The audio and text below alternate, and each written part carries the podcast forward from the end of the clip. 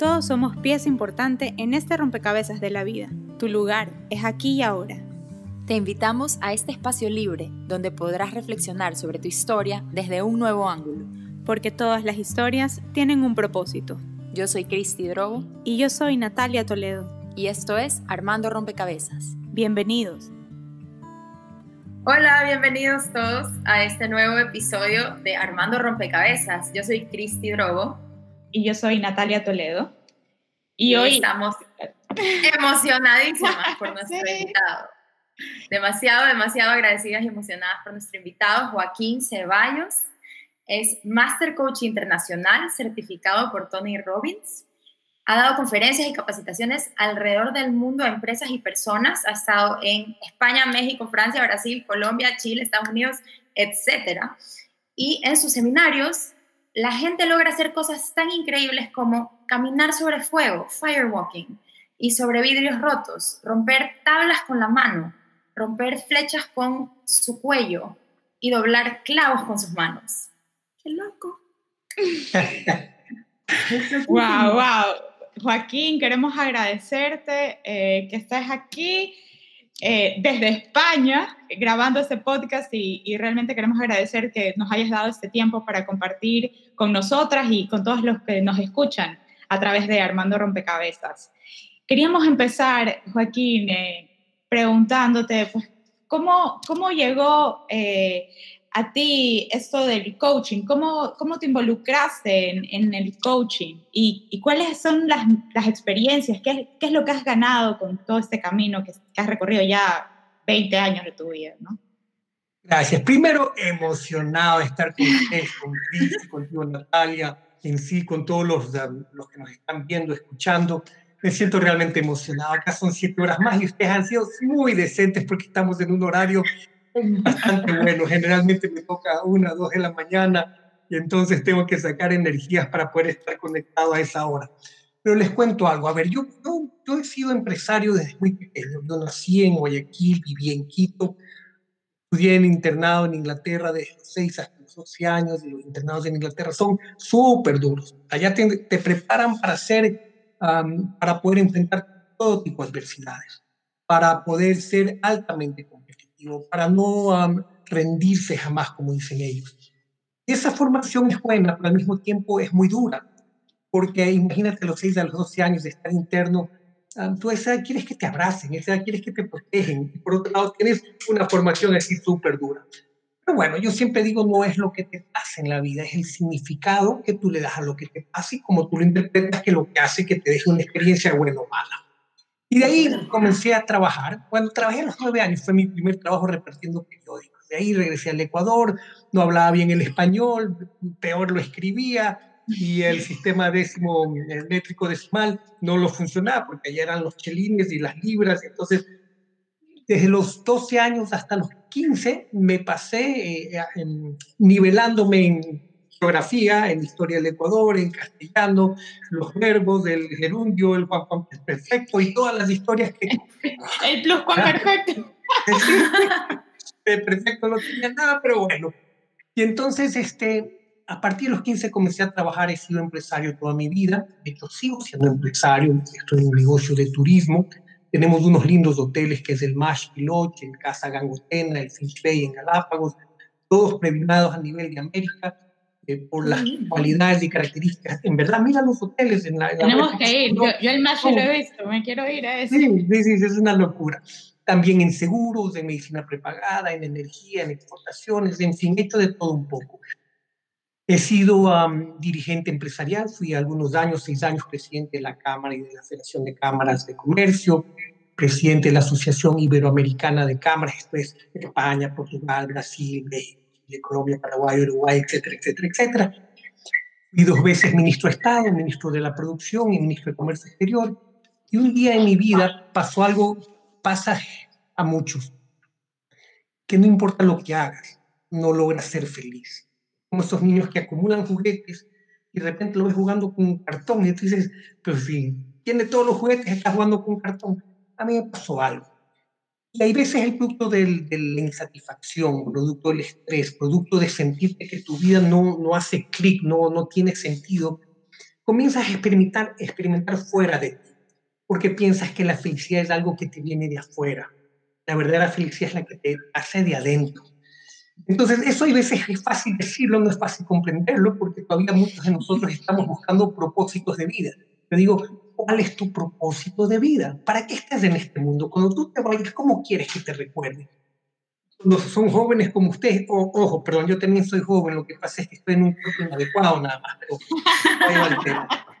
Entonces, te pasas pensando, o sea, ¿cuál es el propósito de mi vida? ¿Para qué he venido yo aquí?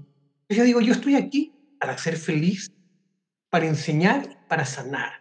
Pero para llegar a esa conclusión pasaron muchos años donde pensé que lo que hacía me llenaba. Mientras más logros obtenía, porque también he sido diplomático, también estuve en el proceso de negociación de paz entre Ecuador y Perú, me llevó también las Naciones Unidas a negociar con los rebeldes zapatistas en México. He hecho de todo, o sea, créanme, de una universidad, he dado cátedras, de mi vida ha sido llena de muchas cosas lindas, pero a pesar de que hagas cosas lindas, a veces no te llegan al corazón lo suficientemente de una forma potente para decir, esto es lo que yo hago. Y entonces en el proceso cometí muchos errores. Yo he disfrutado de lo, de, como digo yo, del cielo, de los amigos, de la fama, de todo lo que te da cuando te va bien. Y también he descendido al infierno, que es donde tú pierdes tu autoestima, también pierdes familia. Y en ese proceso a reinventarme, donde muchos de nosotros hemos ese pasillo por donde hemos transitado, dices, ya no sé qué quiero en la vida, todo me sale mal, no soy feliz, eh, yo me había divorciado, eh, sí pasan muchas cosas en mi vida. Y em, me encuentro con un amigo, me dice, necesitas ir donde un psiquiatra, un psicólogo un coach. Entonces le dije, bueno, no sé, si he conversado con psiquiatras, he conversado con psicólogos, nunca he conversado con un coach, porque además todo el mundo es coach ahora, eres el coach de la cocina, eres el coach deportivo, eres el coach y no está mal, porque es un nuevo término, pero claro, es de, hay, hay, hay, de todo en la viña del Señor. Entonces, me fui a verlo a Tony Robbins por primera vez y me impactó, realmente me impactó. Es decir, con todo el bagaje, experiencia y cúmulo de conocimiento que podría decirte que tenía, este es un hombre que me estaba hablando un idioma que me llegaba directo. Entonces, seguí su formación, me gradué con él, después regresé de unos años a un seminario que se llama un día David Destiny, un día en el destino, y son seminarios de 15.000, 20.000 personas, y uno de los días que él tiene es el día de los suicidas. Y tú mira, a ver, a ver, tiene un día para los suicidas. Y entonces él dice, claro, entre 15.000 y 20.000 hay un promedio entre 10 y 13 personas que están pensando seriamente en suicidarse. Es que lo han pensado, no, están pensando en suicidarse, están aquí.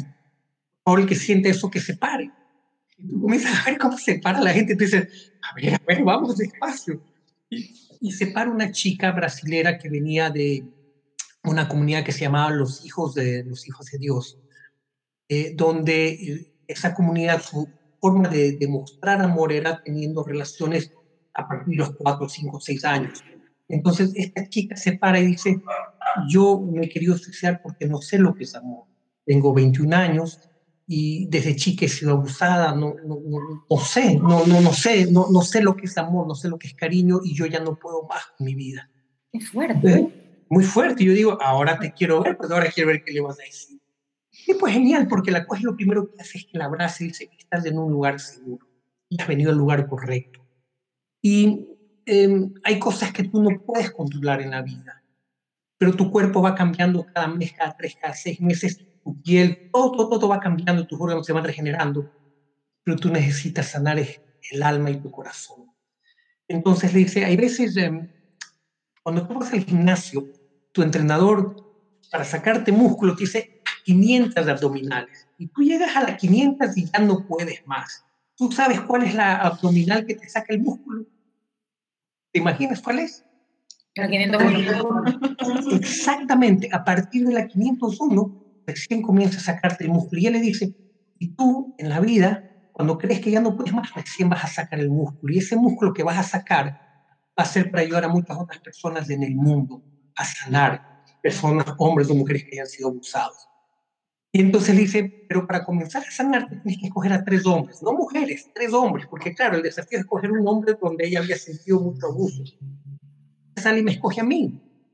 Entonces yo me convierto en uno de sus tíos ¿Qué? Netflix. Mira, mira Netflix. Mira Qué el loco. documental, Claro, claro, el documental. el documental de Netflix, I Am Not Your Guru. Entonces ella me escoge y yo la tengo que escuchar y en más de una ocasión ella se quiere suicidar y yo estoy en el teléfono y ella está en el otro lado del mundo, en el otro extremo, y tienes que interrumpir su patrón de conducta para lograr que ella deseche esa idea de su mente y, y pueda transformar esa, ese sentimiento negativo en un sentimiento de esperanza positivo y seguir con vida. Imagínate la responsabilidad. Viajo a Brasil con frecuencia, hacemos seminarios juntos, la ayudo, ella hace la parte de eh, que tiene que ver con hombres y mujeres, hago la parte de alto impacto, les pongo una flecha, las hago caminar en vidrio, descalza o eh, descalzo sobre fuego. Y entonces, eh, ese evento para mí marcó, y entonces Tony Robbins me dice, a ver, tú caminas en fuego, haces de, caminas sobre vidrios rotos, rompes flechas con tu garganta, doblas clavos, rom- rompes concreto, doblas varillas de construcción, o sea, es una cantidad de cosas, pero es imperdonable que tú no compartas tanta información, conocimiento, experiencia que tienes con otra persona. Y no te quiero volver a ver más, porque somos amigos, no te quiero volver a ver más hasta que tú no hagas seminario. Yo regreso al Ecuador y digo, ¿y ahora qué ¡Qué hago? hacer un seminario.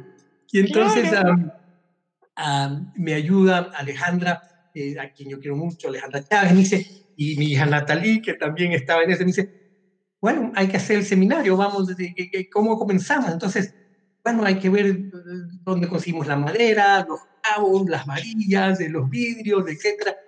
Hay que hacer libros, pues los manuales.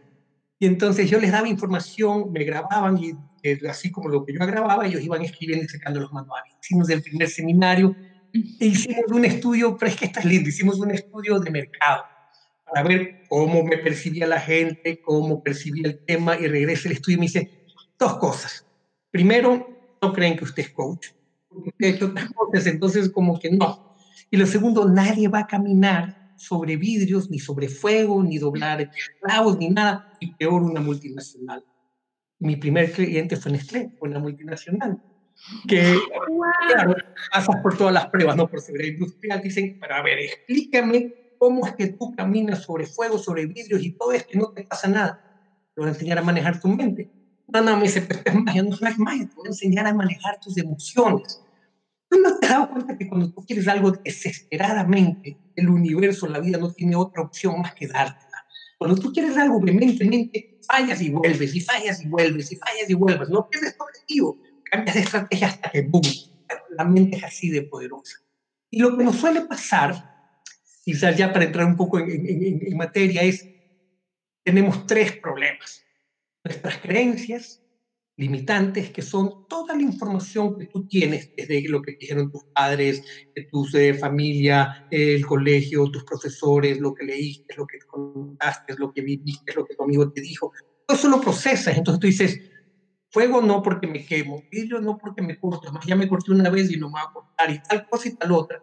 Entonces tu vida está en función de lo que tu cerebro manda.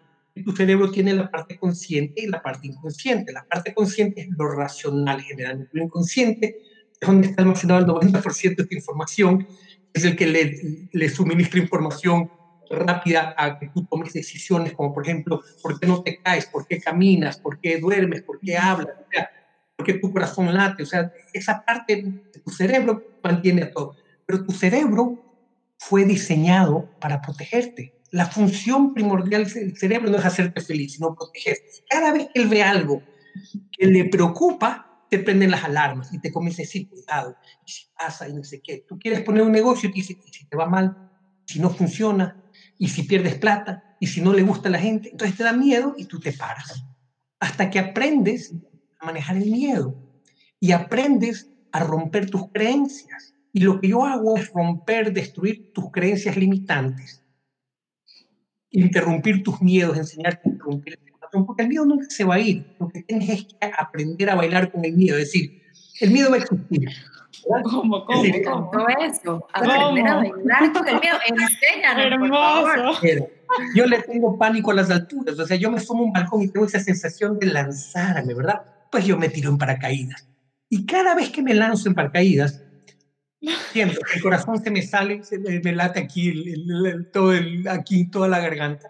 me sudan las manos, debo tener 10.000 nerviosos así cuando estás con miedo que se activan. En mi cerebro dice, no se va a abrir el paracaídas, mejor no salga. Todo eso dice el cerebro, ¿verdad? ¿Por qué lo vas a hacer? No tienes que hacerlo. Y yo voy así cogido y el instructor, todos me dicen, usted no va a saltar porque me ven en la cara y digo, no, no, me muero del miedo, pero voy a saltar. No, no, me dicen, los que tienen esa cara no saltan. Y digo, te vas a llevar una sorpresa porque me muero del miedo, pero yo salto. Y entonces dicen, ya está listo, y está el avión con la puerta abierta, y yo literalmente me arrastro de espaldas hasta el filo del avión donde sacas tus piecitos así fuera del avión, y, y pones las manos aquí, él dice, un, dos, y a las tres nos vamos, y mentira, dice un, dos, y a las dos te empuja porque los piensa que vas a abrir los brazos y vas a querer bajarte. Entonces, eso es. Entonces, cuando yo cuento esto, me dice, es que yo tengo miedo a las alturas, es que yo tengo miedo a las arañas, es que yo tengo miedo a tomar decisiones, es que no te preocupes, acá las vamos a arreglar.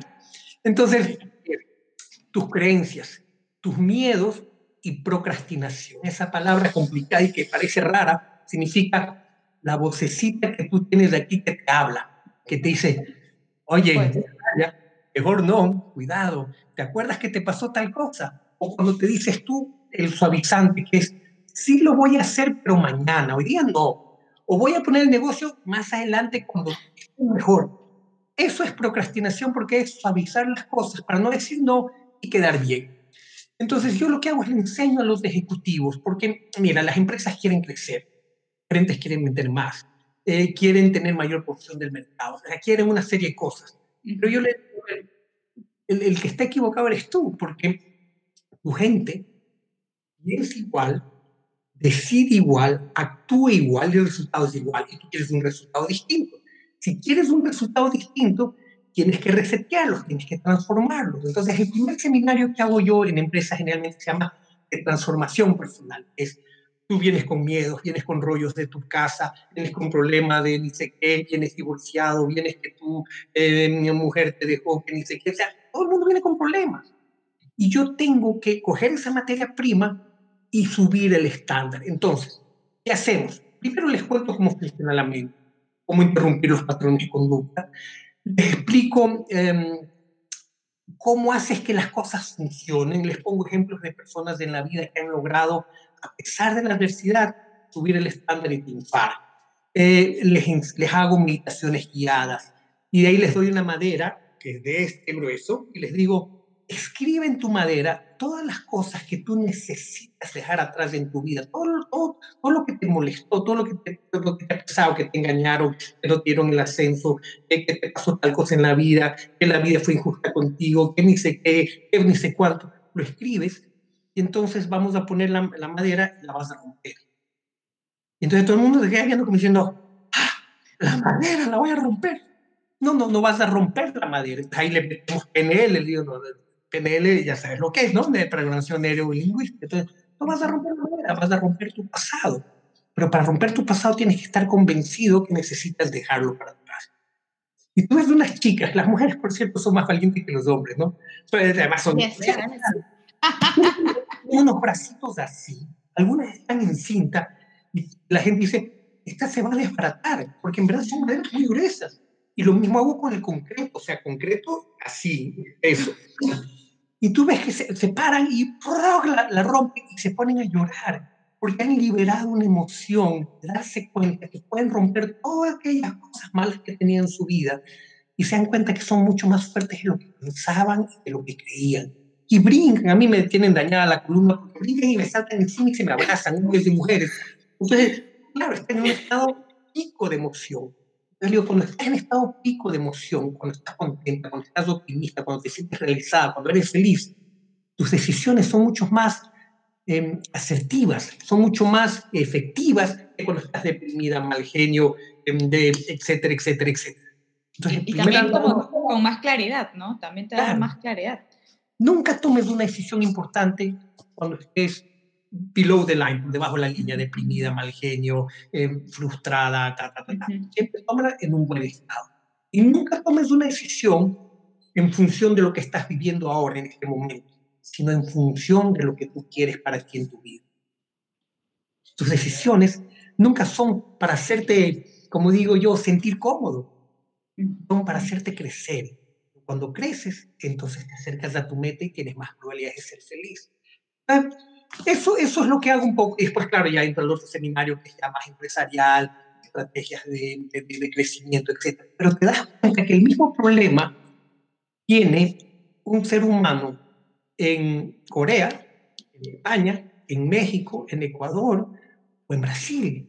Son los mismos problemas, en distinta magnitud, pues somos seres humanos, o sea, no somos distintos.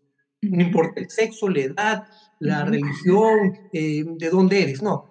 Procesamos información de la misma manera porque así nos han enseñado desde pequeño. Tenemos creencias desde pequeño, es, si tú quieres crecer, trabaja en una empresa importante, grande, crece, haz carrera, ni sé qué, ni sé cuánto. Yo tengo otra teoría. Si quieres crecer, anda una empresa grande, todo, aprende y pon tu negocio. Pon tu negocio. Es decir, pero son decisiones que no son primero para todo el mundo y segundo, tienes que quizás pasar el proceso para emocionalmente estar dispuesto a hacerlo. Yo estoy hablando y así que, por favor. estamos fascinados escuchándote. Sí. Esto ha sido, ha, sido, ha sido increíble, la verdad. Me, ah, wow. No, no, y, es, y, es, gracioso porque cuando comienzo el seminario, comienzo el seminario parado encima, caminando descalzo sobre vidrios. Entonces le digo, bueno, este seminario se trata de tanto, vamos a llevar nuestra vida a otro nivel, vamos a hacer cosas que pensamos imposibles, vamos a convertir en imposibles, yo voy a taladrar tu mente consciente para llegar a tu inconsciente, para demostrarte que tú tienes todo lo que necesitas para lograr lo que tú quieras, porque del otro lado del miedo está todo lo que tú deseas en la vida. Así que cuando eh, en alguna etapa acá vamos a hacer cosas locas, les pongo un video y van a caminar en vídeo. Han caminado más de 120 mil personas sobre virus y fuegos a nivel mundial. Y todas, todas, sin excepción, nunca me han dicho, bueno, me han dicho, me dicen, no. Pero cuando yo termine y tú aprendas, porque eso es lo bonito en mis seminarios, yo te doy la teoría, pero hago que la pongas en práctica. Porque lo que suele pasar es que tú has hecho seminarios miles durante tu vida. La pregunta es, ¿te dura cinco días, siete días y después regresas a tu patrón de conducta? Sí. ¿Por qué? porque pues, te sientes cómodo en tu patrón de conducta. Entonces yo lo que hago es reemplazo parte de tu patrón de conducta haciéndote que tú hagas ejercicios y actividades que, te, que entren que viva la experiencia. Exacto. Que viva la tú regresas, tú regresas a Disney porque has vivido una experiencia. Te vas a subir y Por la emoción, por la emoción que sentí en el momento. Mira, Claro, que es lo que uno guarda, que son las emociones, realmente, o sea, le tienes miedo a algo es porque si alguna vez probaste o algo, tocaste el fuego y te quemaste, entonces sentiste el dolor y ya no quieres acercarte más. Y eso pasa con muchas emociones en nuestra vida que se van quedando, a veces de chiquitos, eh, alguna, alguna emoción que tuvimos con nuestros padres y luego ya, ya es difícil salir, ¿no? ¿Y cómo desprogramamos eso? La vida no es perfecta, el problema es que pensamos que no debemos tener problemas. Y la vida está llena, es para... no llamo ni siquiera problemas, sino de desafíos. Y adivina qué, resuelves un desafío y aparecen tres. Resuelves tres y adivina que aparecen cinco. Pero es que la vida te va a, te va a exigir una y otra vez crecer. Es la pregunta del millón que siempre me hacen. Entonces, ¿usted es feliz? No, soy imperfectamente feliz. Significa que tengo unos problemas que me apasionan porque me obligan a reinventarme. Algunos, créeme que me cuestan mucho hace 10 días conversaba con una buena amiga mía, Karin Temple, ella, vive en Inglaterra. Es, acá, lo máximo! Justo la escuchamos con Hola, soy Berito, hizo una entrevista aquí en Ecuador, yo no la conocía, eh, pero Berito es amiga nuestra, y, justo la vi ahí, nunca la había escuchado, me quedé maravillada. Divina, divina. Conocernos mucho tiempo, me dijo Joaquín, siempre que te pido hacer un, un, live, un webinar, dices que que no, que por aquí, que por allá. Es raro, porque digo, yo soy fácil, bueno, será porque soy tu amigo. Entonces, y hoy día en la mañanita hicimos uno. Y fue lindo porque el tema era eh, la diferencia. No, me dijo, eh, me dijo, yo no estoy de acuerdo con lo que tú dices, que nunca te rindas. Entonces le dije, claro, es que eh, yo nunca me rindo. Porque hay veces tú tienes que rendirte para que tu vida cambia, o sea, tienes que hacer ese acto de, rendición. Entonces le digo, no, el acto no es de rendición, el acto es de eh, renunciar. Renunciar significa, tuve un hábito y lo dejé, ¿verdad? Y em, rendirse es algo en donde tú dejas de intentar y yo nunca voy a dejar de intentar. Mira, una vez que yo eh, fijo mis objetivos y mis metas, y ahora te voy a enseñar cómo hacerlo, eh, si las cosas no funcionan, yo no cambio de metas, yo no renuncio a, a mis sueños, yo lo que cambio es de estrategia. Eso lo aprendí yo en 1980, nada más ni nada menos que a Sly Sylvester Stallone Rocky, que nos conocimos en Inglaterra. ¡Wow! ¡Wow! El tipo es total porque me dice, tú sabes, Joaquín, que yo siempre soñé con ser un actor. Y entonces era muy, muy pobre. Tan pobre que es algo que nunca debe hacer, que empeñé las joyas de mi mujer. Nunca me perdonó. Así que nunca empeñé las joyas de la tengo claro. Me dice, y yo no tenía ni para comer, al punto que vendí lo que más amaba a mi perro. Lo vendí porque no tenía ya para darle comer y yo no tenía para comer. Y lo vendí fuera de, una, um, de un lugar de venta de alcohol. Y um, hago un, escribo, veo un día una pelea de box entre Ali y Weber, me parece que era. Y escribo, digo, esto es, y escribo, y voy, finalmente digo, tengo esta historia, me dicen, perfecto, te la compro en 100 mil dólares, yo no tenía ni para comer, imagínate 100 mil dólares. Perfecto, estamos de acuerdo, y dice, y yo soy Rocky. Y me dicen, no, no, no, no, tú no puedes ser hablas feo. O sea, nadie le va a doler que te peguen una paliza porque eres grande. O sea, no puedes ser Rocky. Entonces le digo, entonces no hay, no hay negocio y me llevo. Me vuelven a llamar, me dicen 200 mil. Y mi corazón se me salía. Pero ¿sabes qué, Joaquín? No renuncié a mi meta, a mi sueño. Mi sueño era ser actor. Y no hay si no soy Rocky. Finalmente, para hacerte el cuento corto, en menor del tiempo, me dice, me la compraron en 15 mil dólares, de los cuales, y me dijeron 15 mil y un porcentaje de la taquilla si es que llega a vender fue la número uno, fue el bestseller, eh, y cuando gané el Oscar, a todos los que no creyeron en mí, porque mi, mi, mi, mi, mi fuerza de voluntad para triunfar. ¿Y qué pasó con tu perro? Regresé al lugar donde vendían licor y este, esperé uno y otro día hasta que regrese este señor, si pues él iba a la licorera, pues iba a ir con el perro y apareció. Le digo, mire, yo soy el que le vendía el perro, le cuento la historia, le compro el perro. Usted me pagó 100 dólares, yo le pago 500. Me dijo que no. Dije, le pago mil. Me dijo que no. Le pago cinco mil. Me dijo que no. ¿Y qué hiciste? Me dijo, bueno, siempre he dicho, nunca cambio mis objetivos, cambio estrategia. Se lo terminé comprando en 10 mil dólares más el papel de él y el perro en la película. Y sale el Rocky 1. ¡No! Entonces, lo que te quiero decir es, nunca, nunca, nunca renuncies a tu sueño. Nunca renuncies no, no, no, no, no te rindas, no, no, no, no, no, no rendirse. La palabra renuncia puedes cambiar, pero no, nunca te rindas No te rindas, no transes contigo, no, no, no, no cedas. lo que realmente te mueve. Y mira, yo por razones de, de trabajo he tenido oportunidades de, de, estar con gente, pero muy, muy variada, muy simpática. He estado con Castro, he estado con Bill Clinton, he estado con Bill Gates, con el rey de España, con una infinidad de Gorbachev, o sea, de personas y todas tienen un denominador común. El denominador común es que ninguno de ellos te ha rendido. Equivocado, acertado, te gusten o no te gusten, nunca se rindieron. Y han pasado cada uno de ellos etapas muy complejas, muy difíciles. Porque nosotros vemos al, al, al exitoso por lo que es exitoso. Es como el iceberg, es la puntita, pero por debajo de eso, sufrimientos, hay sacrificios, momentos de decisión muy difíciles, y te lo digo porque lo he pasado. Se llaman o lo llaman la soledad del poder, que es cuando tú tienes que decidir, pero estás solito. No importa lo que te digan, eres tú con tu conciencia y tu vida. Siempre elige escoger tus sueños. Nunca renuncies, créeme, porque si no vas a transar y cuando mires atrás, a decir, renuncié a mis sueños, me casé y no fui lo que quise ser. Y finalmente no vas a ser feliz. O o, o, miran, es que no tenía dinero. No, dinero nunca fue el, el, el, real eh, motivo, esa es una excusa.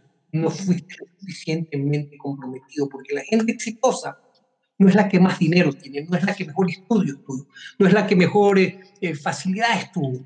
La gente que más éxito tiene es la que es recursiva, es, tengo los recursos que tengo que son limitados o son pequeños, muchos, pero con ellos hago lo que deseo, porque el mundo me pertenece, porque yo manejo mi mente de tal forma que siempre veo oportunidades, nunca veo dificultades.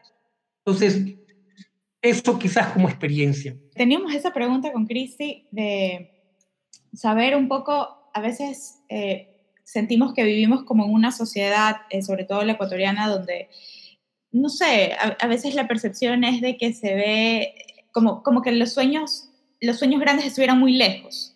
Entonces, como que no avanzamos tanto, no queremos tanto. Pero, sin embargo, eso, digamos, con eso crecimos cuando éramos más chicas pero ahora vemos un cambio de cierta forma que se ha venido dando, pero todavía lo vemos como un poco lento. Yo, yo lo que quisiera saber es, no sé, crecí con eso, tal vez que de chica eh, uno iba de, salía de viaje a algún lado y te decían de dónde eres, de Ecuador, y decían Ecuador, o sea, en qué parte del mapa está. Ahora, digamos, ya saben, uno dice las Galápagos, ya bueno, ahí te ubican, eh, ya ahora un poco más. Yo, yo creo que ya eso se ha perdido un poco, pero ¿cómo llegamos al punto de casi que sacar el pasaporte ecuatoriano y, y que la gente diga, chuta, Ecuador? ¡Wow! ¡Wow! Tienes, te entiendo perfectamente bien. Tú sabes que a mí me pasa que a veces me dicen, venga del seminario. ¿Usted de dónde es? Soy ecuatoriano. Claro. no, tiene otra, no tiene otra nacionalidad. Digo, pero a ver, vamos despacio, ¿cuál es el problema? es que me dice, usted va a venir acá, yo digo que usted es ecuatoriano, entonces digo, el hábito no hace el monje. Yo conozco a gente de países muy importantes que no les va bien. De hecho, en el COVID les decía, mira tú el COVID, tema de dinero, ni qué tan importante es tu país, ni qué es la potencia, porque China, Estados Unidos, Francia, España, Inglaterra, etcétera, etcétera, etcétera, tiene el mismo problema que nosotros, no tiene que ver con economía, no tiene que ver con recursos, tiene que ver con disciplina, tiene que ver con formación. Entonces le digo, lo que yo soy es producto de, lo, de mi experiencia y de mi vivencia. Yo lo que voy a compartir es experiencia, créeme, o sea, mi vida ha sido muy rica en, por todas las cosas que, que si no lo quieres, no lo quieres, yo no tengo problema, me voy a otro lado. Entonces, eh, son, son creencias que tenemos. Mira, eh, uno de, los problemas que tenemos es las expectativas. Me encanta esa palabra. El otro día hacía yo un post en mi cuenta de Instagram, me decía, hablábamos sobre em, la traición. Y ese, es un, término muy difícil. ¿Qué, ¿Qué, puedes decir de la traición? O sea, ¿qué, cómo, como coach, ¿qué le puedes decir? ¿Qué consejo le puedes dar a alguien que ha sido traicionado? Por su amigo, por su pareja, por su socio, etc.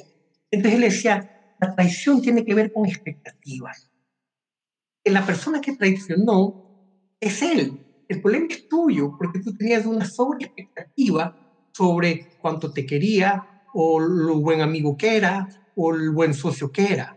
Y entonces cuando te traicionó es que no cumplió tus expectativas. Eh, me decían, no, no, porque y después de un rato me dijo, y no tiene que ver con ellos, tiene que ver contigo, es como el perdón. Cuando tú perdonas a alguien, no perdonas a esa persona, o sea, la perdonas, pero el perdón es para ti, no es para ella. Porque el momento que tú perdonas tu vida pasa a otro nivel, a otro estándar. Entonces, cuando tú le explicas eso a la gente, comienzan a argumentar, pues se dan cuenta, dicen, es verdad, es verdad. Lo mismo pasa, o sea, yo le digo, mira, yo voy a irte al seminario, créeme que voy a superar tus expectativas, si no las supero, no me pagas. Tú no me has visto todavía, cuando me veas a estar tranquilo y no va a importar si vengo de Ecuador, si vengo de, de, de donde venga, ¿verdad?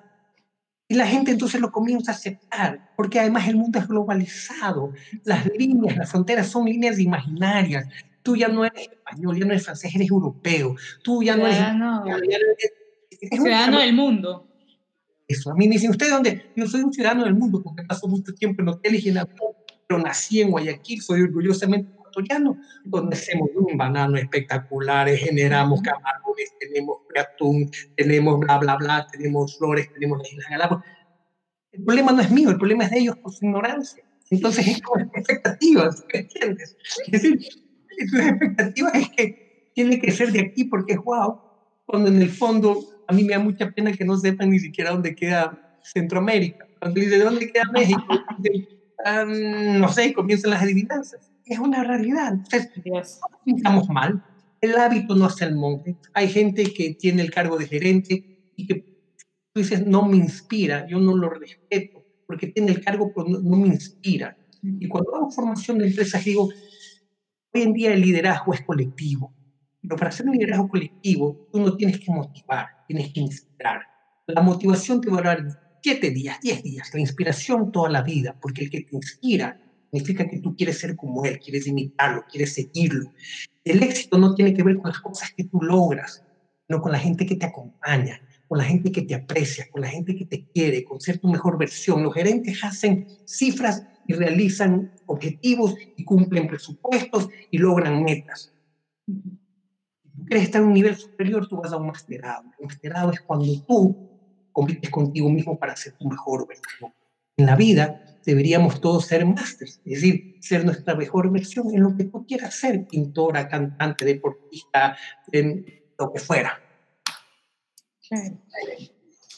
hablando, hablando de las expectativas, que me quedó esta, esta idea en la cabeza, pues, justo era lo que hablaba mi, mi, mi psicólogo, me decía, cuando recién empecé, me acuerdo, una de las primeras cosas que me dijo, Natalia, tienes que romper eh, esas estatuas que tienes.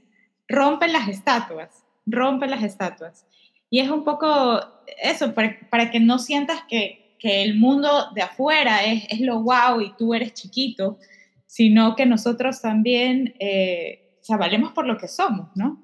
Y descubrir, ir en el camino descubriendo realmente, pues, qué, qué somos y a dónde queremos ir. También hago es leo expresiones faciales. Yo me capacité con Paul Ekman, que es un científico que estuvo muchos años recluido trabajando con tribus en el África. Él pudo descifrar códigos y escribir um, toda una teoría alrededor de tus expresiones faciales. Es decir, tú puedes decir una cosa y tus expresiones faciales dicen otra cosa. Yo no digo que estás mintiendo, simplemente digo que no coincide lo que estás diciendo con lo que está tu cuerpo hablando. Y digo esto porque la veo a Cristi y Cristi está que me mueve los ojos y yo digo, ella quiere decir algo que todavía no claro, lo dale, Cristi. No, yo estaba, sí, estaba pensando que me acuerdo que tengo, tengo una amiga, eh, Dani Anchundia, si nos escuchas, un abrazo para ti.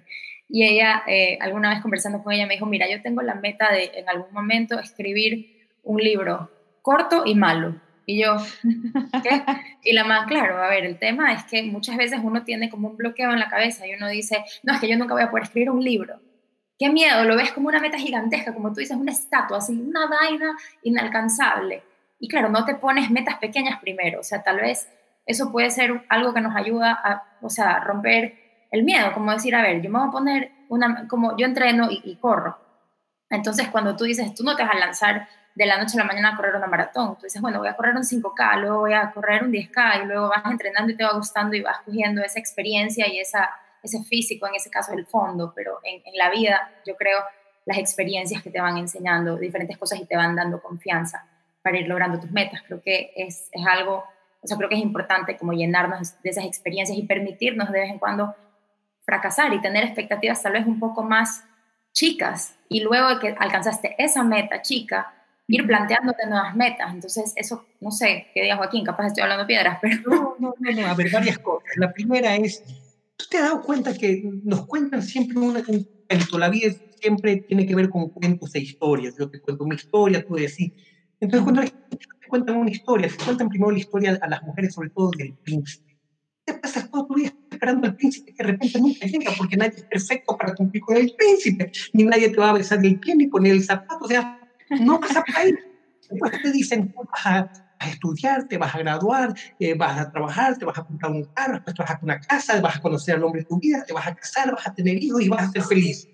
Yo digo, ¿y por qué tienes que vivir todo ese rollo para ser feliz? Sé feliz ahora, casate, o quizás nunca te cases, porque yo conozco personas que tienen 50 años, nunca se han casado, no tienen hijos y son felices y no pasa nada.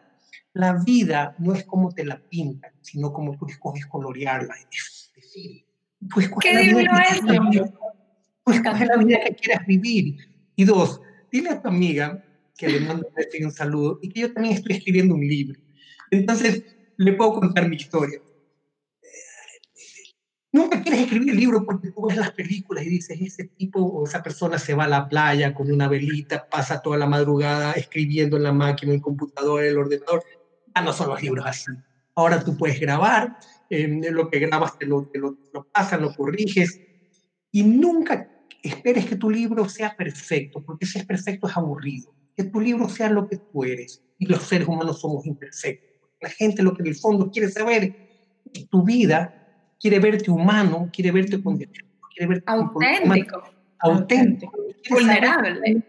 Si lo superaste o no, porque puede ser que el libro tú termines diciendo, finalmente sigo sin resolver mis cosas, pero estoy feliz. Puedes decir, viví esto, lo resolví y soy feliz o no soy feliz. Porque, mira, no se trata nuevamente, es como la felicidad, yo molesto, digo, yo quiero ser feliz. Y para ser feliz yo hago esto y esto. Eso no me gusta. qué pena, que el que quiere ser feliz soy yo, no tú. Entonces, egoísta, ¿no? Sino lo que te quiero decir es, vive tu vida a plenitud. No es perfecta, pero vívela. Mira, eh, yo, eh, tú que eres deportista, te gusta, acabo de terminar una formación con el Barça de España. Entonces se llama Formación de Psicología de Alto Rendimiento. ¿Qué significa esto? Es cómo haces que jugadores como Messi, como Suárez, como, como toda la plantilla espectacular que tiene Barcelona, siempre jueguen al máximo. Y juegan los domingos y los miércoles, los domingos, los miércoles. Y el hincha quiere que gane todos los partidos. Eso no es posible. Entonces, ¿cómo hace el entrenador para manejar esa psicología? Entonces es brutal porque viene con problemas de la casa, viene con problemas de elecciones, viene problema con la prensa, problema entre ellos, son humanos.